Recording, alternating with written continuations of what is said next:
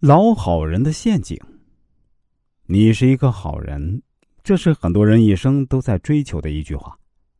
如今，这个最高的称赞，却变成了对弱者无情的审判。当你被迫戴上好人这个帽子，你就要承受你不愿意承受的重量。你要在爱情当中当个备胎，在友情中成为和事佬，在职场上成为永远都没有晋升机会的螺丝钉。你感到委屈。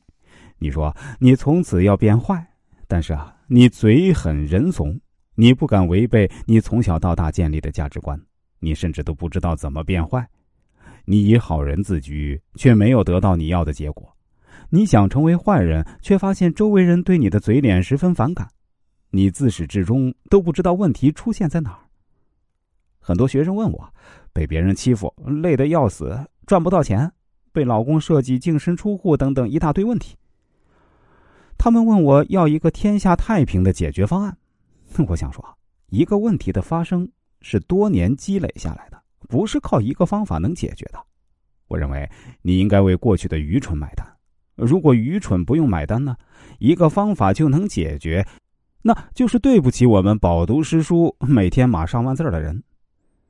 一个人啊，在臭水沟待了二十年，那如何从臭味变香味不是一个方法能改变的。那因为骨头都臭了，必须改变两个元素。第一个呢是香水池子，也就是找到对的思想；第二个是时间元素。二十年的臭味儿，总要个两到三年才有改变吧。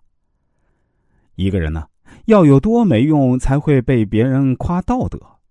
不说什么高风亮节的大人物，说点现实的话，你就会悲哀的发现一个事实。一般我们在夸别人道德的时候呢，说明这个人在其他方面真是没得可夸了。你仔细想想，你身边优秀的朋友，你想到他们的第一个反应是不是？哎，这个人长得超漂亮，哎，这个人呢情商高，城府深，这个人太有头脑了。但是如果我突然点出一个你朋友中不出彩的人名儿，你肯定会这么说：啊啊，我觉得这个人呢，呃，挺好的。所以啊，别再自欺欺人了。不要觉得别人说你人品好是什么值得炫耀的事儿。当你没有别人可以说出的优点，别人都不知道怎么夸你，那只能说你是个人品好的人。你要思考，你是要好处还是想要牌坊？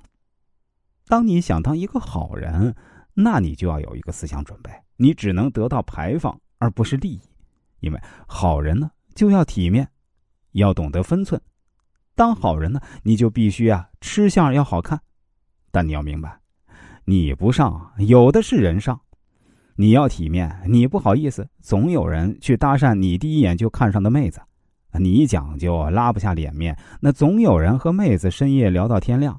啊，你含蓄不敢尝试，那下次跟他出去的约会的就是别的男生。职场上很多老实人都会被爱出风头的人抢了晋升的机会，你要知道。这个机会本来是你的。我原来上班的公司呢，有一个员工，他在这家公司啊工作了十年了，经常被老板夸任劳任怨，是公司的道德模范。那可恶的是，其他人啊都不要脸的爬上去了，我这个同事呢还在原来的岗位上拿着原来的工资，最大的收获就是收获了一个好人牌坊，那没分到一丁点好处。成功者会永远告诉你啊。做事要体面，要懂得分寸，要懂得谦让。那因为只有成功者在书写历史，而他们不希望你成为下一个成功者。所以啊，不要做一个胆小懦弱、被有钱人洗脑，变成一个不敢去争取自己应得东西的好人。